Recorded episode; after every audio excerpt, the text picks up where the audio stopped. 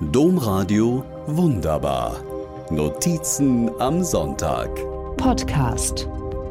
Stell dir vor, unsere Kleine hat eine Arbeit draußen im Grünen mit Tieren im Streichel, so unglaublich. Als ein Freund von mir letztes Jahr im Lockdown seinen runden Geburtstag nicht feiern konnte, verabreden wir uns beim kurzen Geburtstagsanruf zu einem ausführlichen Telefonat in dem der Freund aufgeregt und glücklich erzählte, dass seine Jüngste Arbeit habe, draußen, im Grünen, mit Tieren, im Streichelzoo. Ich bin bewegt, weiß ich doch schon seit zwei Jahrzehnten um die große Sorge, was aus dem Baby mit Down-Syndrom als Erwachsene wohl werden wird. Ich frage, ob ich diese wunderbare Geschichte in meiner Kolumne der Wunderbar erzählen dürfe. Der Freund zögert. Es sei alles noch so frisch. Gerne im nächsten Jahr, wenn dann alles immer noch gut laufe. Als ich dem Freund gerade wieder gratuliere, will ich natürlich wissen, wie es seiner Kleinen geht. Der stolze Papa strahlt immer noch durchs Telefon. Jetzt bekomme ich die Freigabe der Geschichte. Gemeinsam lassen wir nochmal alles Revue passieren die Geburt der Jüngsten.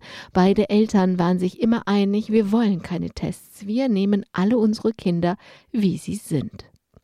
Mit viel Aufwand gelingt der Mutter, das Kind zu stillen, sogar lange zu stillen. Mit viel Aufwand überzeugten die Eltern einen normalen Kindergarten zur Aufnahme der Kleinen. Lange lastete das Thema Schule auf den Eltern. Die heilpädagogische Wunschschule in der Nähe hatte wenig Plätze, dafür Berge von Bewerbungen.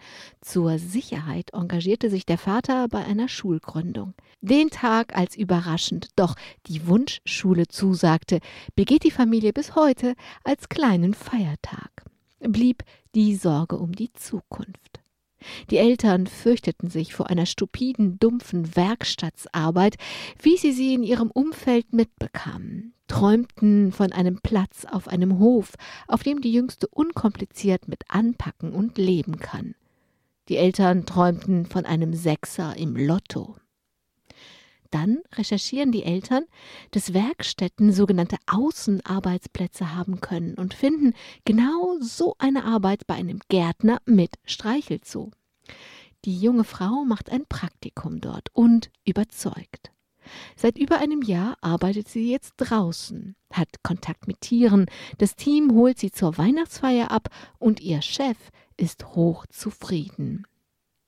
Den Sechser im Lotto hat die junge Frau also ausgerechnet durch einen Arbeitsplatz in den von den so engagierten Eltern so lange so gefürchteten Werkstätten gefunden. Wie ironisch und wie wunderbar. Domradio wunderbar.